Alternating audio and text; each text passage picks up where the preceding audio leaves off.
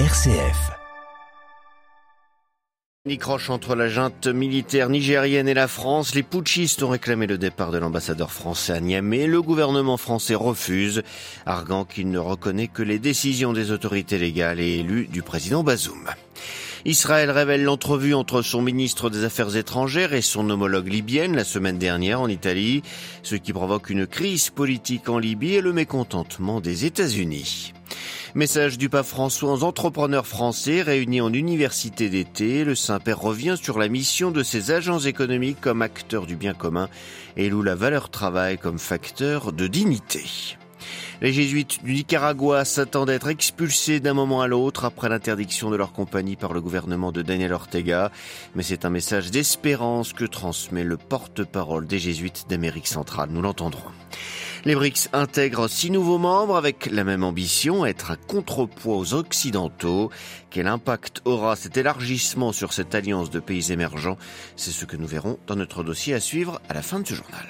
Radio Vatican, le journal Xavier Sartre. Bonjour. L'impasse se poursuit au Niger après le coup d'état militaire du mois dernier. Les tensions entre la junte et la France ne faiblissent pas, au contraire. Les putschistes ont sommé l'ambassadeur de France à Niamey de quitter le pays sous 24 heures, ce qu'a refusé Paris, arguant que seules les autorités légitimes peuvent prendre cette décision. À Niamey, le pont avec Abdul Razak Idrissa. La junte militaire n'a pas encore réagi lundi. Le président français a déclaré pour sa part que le diplomate établi à Niamey ne quittera pas son poste sur injonction d'autorité illégitime. Emmanuel Macron, qui s'exprimait lors de la conférence annuelle qui regroupe les ambassadeurs français accrédités dans le monde, a aussi réitéré le soutien de son pays au président déchu Mohamed Bazoum ainsi qu'aux actions diplomatiques et militaires envisagées par la CEDEAO pour une sortie de crise au Niger. Une action militaire à laquelle les nouvelles autorités nigérienne se prépare. Le week-end dernier, en effet, l'état-major général des armées a mis en alerte maximale toutes les unités et opérations militaires du pays. Aussi, les manifestations populaires de soutien à la junte se sont poursuivies à Niamey comme à l'intérieur du pays. Pendant ce temps, le parti du président Déchu dénonce des manœuvres visant à le diviser en référence aux accusations persistantes de connivence entre le prédécesseur du président Déchu Mohamed Bazoum, Issoufou Mahamadou, et la junte, notamment son président, le général de brigade Abdraman Tiani, qui a été dix ans durant le chef de sa garde, Abdelrazak Idrissa, à Niamey pour Radio Vatican. Pas d'apaisement en vue non plus au Soudan. Hier, le chef de l'armée, le général Al-Bourhan, a appelé depuis Port-Soudan, depuis une base navale, à en finir avec la rébellion des paramilitaires des FSR. Les forces de soutien rapide du général Daglo, son rival. Il refuse toute discussion. Il affirme aussi ne pas avoir passé d'accord avec eux pour sortir il y a quelques jours de son QG de Khartoum, où il était assiégé depuis avril. Une rencontre qui devait rester secrète et qui provoque une véritable crise, celle la semaine dernière en Italie entre les ministres libyens et israéliens des Affaires étrangères. Face au tollé provoqué par la nouvelle, le premier ministre libyen a limogé la chef de sa diplomatie. Si l'État hébreu n'a pas eu la volonté de cacher cette entrevue, le gouvernement libyen aurait, lui, préféré rester discret. À Tel Aviv, Lucas de Villepin. Tout commence par un communiqué dimanche soir du ministre israélien des Affaires étrangères. Il annonce qu'une rencontre inédite avec son homologue libyenne a eu lieu à Rome la semaine dernière. Un entretien que Tripoli aurait préféré voir rester secret car la nouvelle a provoqué une vague de manifestations dans plusieurs villes du pays. Routes barrées, pneus incendiés, la population très attachée à la cause palestinienne s'oppose farouchement à un quelconque rapprochement avec Israël. Officiellement, la Libye ne reconnaît pas l'État hébreu. Toute relation avec le pays où ses ressortissants est passible de la prison. Mais D'après les Israéliens, cette rencontre à Rome a bien été approuvée par le gouvernement libyen qui, pour garder la face, a limogé sa ministre. Celle-ci a dû fuir la Libye et aurait été exfiltrée vers la Turquie. Un raté pour Israël qui voulait mettre en avant une avancée diplomatique et aura suscité la colère des États-Unis. Washington blâme ouvertement l'État hébreu pour avoir fait fuiter la rencontre, mettant ainsi à mal les efforts américains pour un rapprochement dans la région. Lucas Deville, Tel Aviv, Radio Vatican. Il y aura une troisième conférence de Bagdad sur la stabilité au Proche-Orient à la mi-novembre dans la capitale irakienne. Annonce faite par le président français hier, la France étant co-organisatrice et par le premier ministre irakien. L'objectif de cette rencontre est de rassembler tous les pays riverains pour renforcer leurs liens et promouvoir leur développement dans l'optique de consolider la souveraineté irakienne. Mais l'intégration de la Syrie n'est pas résolue, Paris étant très réservé sur cette question. La Pologne et les Pays-Baltes exigent du Bélarus l'expulsion des mercenaires russes de Wagner qui ont trouvé refuge.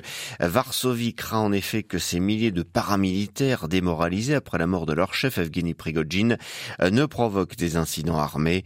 Polonais baltes réclament aussi au régime bélarus, selon leurs termes, de renvoyer immédiatement de la zone frontalière vers leur pays d'origine tous les immigrés illégaux qui y sont groupés par les services bélarusses. En France, la rentrée des milieux économiques s'est faite avec un message du pape François. L'évêque de Rome s'est adressé hier après-midi aux patrons et entrepreneurs français. Ils sont réunis pour leur université d'été à Longchamp à Paris. Dans une lettre lue sur place par l'évêque de Nanterre, monseigneur Mathieu Rouget, le souverain pontife redéfinit la mission de l'entrepreneur comme acteur de bien commun et loue la valeur travail comme facteur de dignité. Les détails avec. Ils sont des milliers de décideurs économiques français à avoir entendu ces mots du pape inspirés de sa pensée économique toute franciscaine. Les entrepreneurs, acteurs selon François du bien-être, de la richesse, de la prospérité et du bonheur public doivent garder ce cap du bien commun. Dès le début, l'Église a accueilli en son sein des marchands, précurseurs des entrepreneurs modernes et la Bible regorge de récits d'économie. Le père du fils prodigue et même peut-être le bon samaritain avance François. En effet, le travail est légitimement important. S'il est vrai que le travail en l'homme, il est encore plus vrai que c'est l'homme qui ennoblit le travail. C'est nous et non les machines qui sommes la véritable valeur du travail, a martelé le pape, pointant un danger que l'entrepreneur ne se transforme pas en spéculateur. Au contraire, il doit connaître ses travailleurs, garder ce lien, lui qui est devenu entrepreneur, car un jour fasciné par l'odeur de l'atelier, ne l'oubliez jamais, c'est ainsi qu'est née votre vocation, leur a ultimement rappelé le Saint-Père, encourageant l'émergence de nouveaux entrepreneurs sans laquelle je cite, la Terre ne résistera pas à l'impact du capitalisme. Delphine Allaire, et pour plus de précisions sur ce message du pape François aux entrepreneurs français, une seule adresse, www.vaticannews.va. À peine, à peine reconnu vainqueur de la présidentielle guatémaltèque du 20 août dernier, Bernardo Arevalo voit son parti suspendu provisoirement par le tribunal suprême électoral. Un juge avait demandé en pleine campagne électorale d'enquêter sur des anomalies présumées concernant l'enregistrement de membres lors de la formation du parti Semilla en 2017. La décision avait été renvoyée pour permettre à l'élection de se dérouler normalement. Malgré cette décision, Bernardo Arevalo prendra ses fonctions le 14 janvier prochain. Privé de son université et déchu de sa reconnaissance légale par le gouvernement du président Ortega, la Compagnie de Jésus risque à tout moment l'expulsion du Nicaragua. Les jésuites nicaraguayens subissent de plein fouet la répression du régime du président Ortega pour le porte-parole des jésuites en Amérique centrale. Tout n'est qu'une question de temps. Dans un entretien accordé à Radio Vatican, le père José María Tojera appelle les Nicaraguayens à ne pas perdre l'espérance. Il cite en Monsieur Rolando Alvarez, l'évêque de Matagalpa, condamné à 26 ans de prison. La persécution de la compagnie de Jésus et les décisions prises par le gouvernement sandiniste à son encontre font partie de la persécution de l'Église catholique au Nicaragua. C'est une activité systématique pour essayer de faire taire une Église qui accompagne le peuple, qui a une voix prophétique, qui crée une culture de dialogue, de liberté, de paix et qui forme les consciences et les consciences critiques. L'université en particulier est une source créative pour la culture et la pensée que l'État et le gouvernement nicaraguayen ne sont pas disposés, à mon avis, à soutenir. S'ils nous expulsent, nous sommes sûrs que nous retrouverons le même poste dans quelques années, parce que ce gouvernement n'a pas de perspective d'avenir en soutenant cette dictature fermée. Nous subissons une partie de cette persécution, mais nous voudrions dire au peuple nicaraguayen de garder l'espérance. Monseigneur Rolando Alvarez est un signe de la dignité du peuple nicaraguayen qui rejette le mensonge. Il est un symbole pour nous tous. J'espère qu'un jour, il deviendra cardinal parce qu'il est un signe d'amour pour son peuple et qu'il mérite le titre de cette dignité ecclésiastique. Le père José María Torrera, le porte-parole des Jésuites en Amérique centrale, il était interrogé par le père Johan Pacheco de la rédaction hispanophone de Radio Vatican.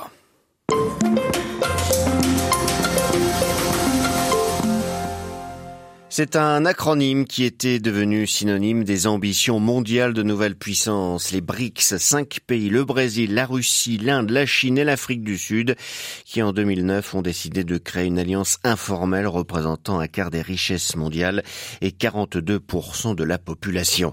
La semaine dernière, ils ont annoncé lors de leur sommet leur élargissement à six nouveaux membres dès janvier 2024. L'Iran, l'Égypte, l'Arabie Saoudite, les Émirats Arabes Unis, l'Argentine et l'Éthiopie rejoindront ce club qui se veut un contrepoids au monde occidental proposant une position non alignée. À 11, ces nouveaux BRICS veulent mieux défendre les intérêts du Sud global. Quel poids peut avoir le groupe des BRICS plus 6 Comment cet élargissement transforme l'alliance? Réponse de Jean-Joseph Boileau, il est conseiller à l'IRIS, l'Institut des relations internationales et stratégiques pour les pays émergents. Là, on a un Big Bang clairement avec l'entrée des six nouveaux pays, avec l'entrée d'un pays comme l'Arabie saoudite, qui n'est pas démographiquement un géant, loin de là, qui est par contre considéré comme à peu près la neuvième puissance mondiale et les Émirats arabes unis. Ce sont des véritables coffres forts, ce sont des banquiers et c'est précisément ce qui manquait jusqu'à présent probablement aux BRICS, c'est-à-dire euh, des puissances financières. Donc on a un quasi doublement en réalité de ce qui était la puissance des BRICS avant l'élargissement et de ce qui est la puissance désormais des BRICS après l'élargissement, sachant que on prévoit un autre élargissement dans l'année à venir. Euh, ils étaient 40 euh, candidats, 6 ont été retenus. Quels sont les critères que les pays doivent remplir pour euh, rejoindre l'alliance des BRICS? Ce sont une combinaison de trois critères. le premier, c'est l'équilibre sur le régime politique et économique le deuxième critère, c'est un critère géographique, c'est la tradition, on va dire, du mouvement des non-alignés, euh, des pays en développement, de ce qu'on appelle le tiers-monde, c'est euh, avoir des représentants de tous les continents, l'Amérique latine, l'Asie, l'Afrique, et euh, le Moyen-Orient. Le troisième critère est un critère important parce que il s'est agi de trouver dans l'équilibre des uns et des autres quelque chose qui euh, soit à la fois représentatif du monde en développement et soit donc reconnu comme tel, hein, et en même temps, d'un point de vue pratique, des pays qui se positionnent assez clairement aujourd'hui, on va dire, pour la dédollarisation du monde, pour une alternative euh, au monde occidental. L'Arabie saoudite et les Émirats arabes unis détonnent un peu hein, parmi cette alliance. Qu'est-ce qu'ils apportent aux BRICS? On a là l'entrée dans euh, ce club de pays qui euh, ont des moyens financiers considérables parce que des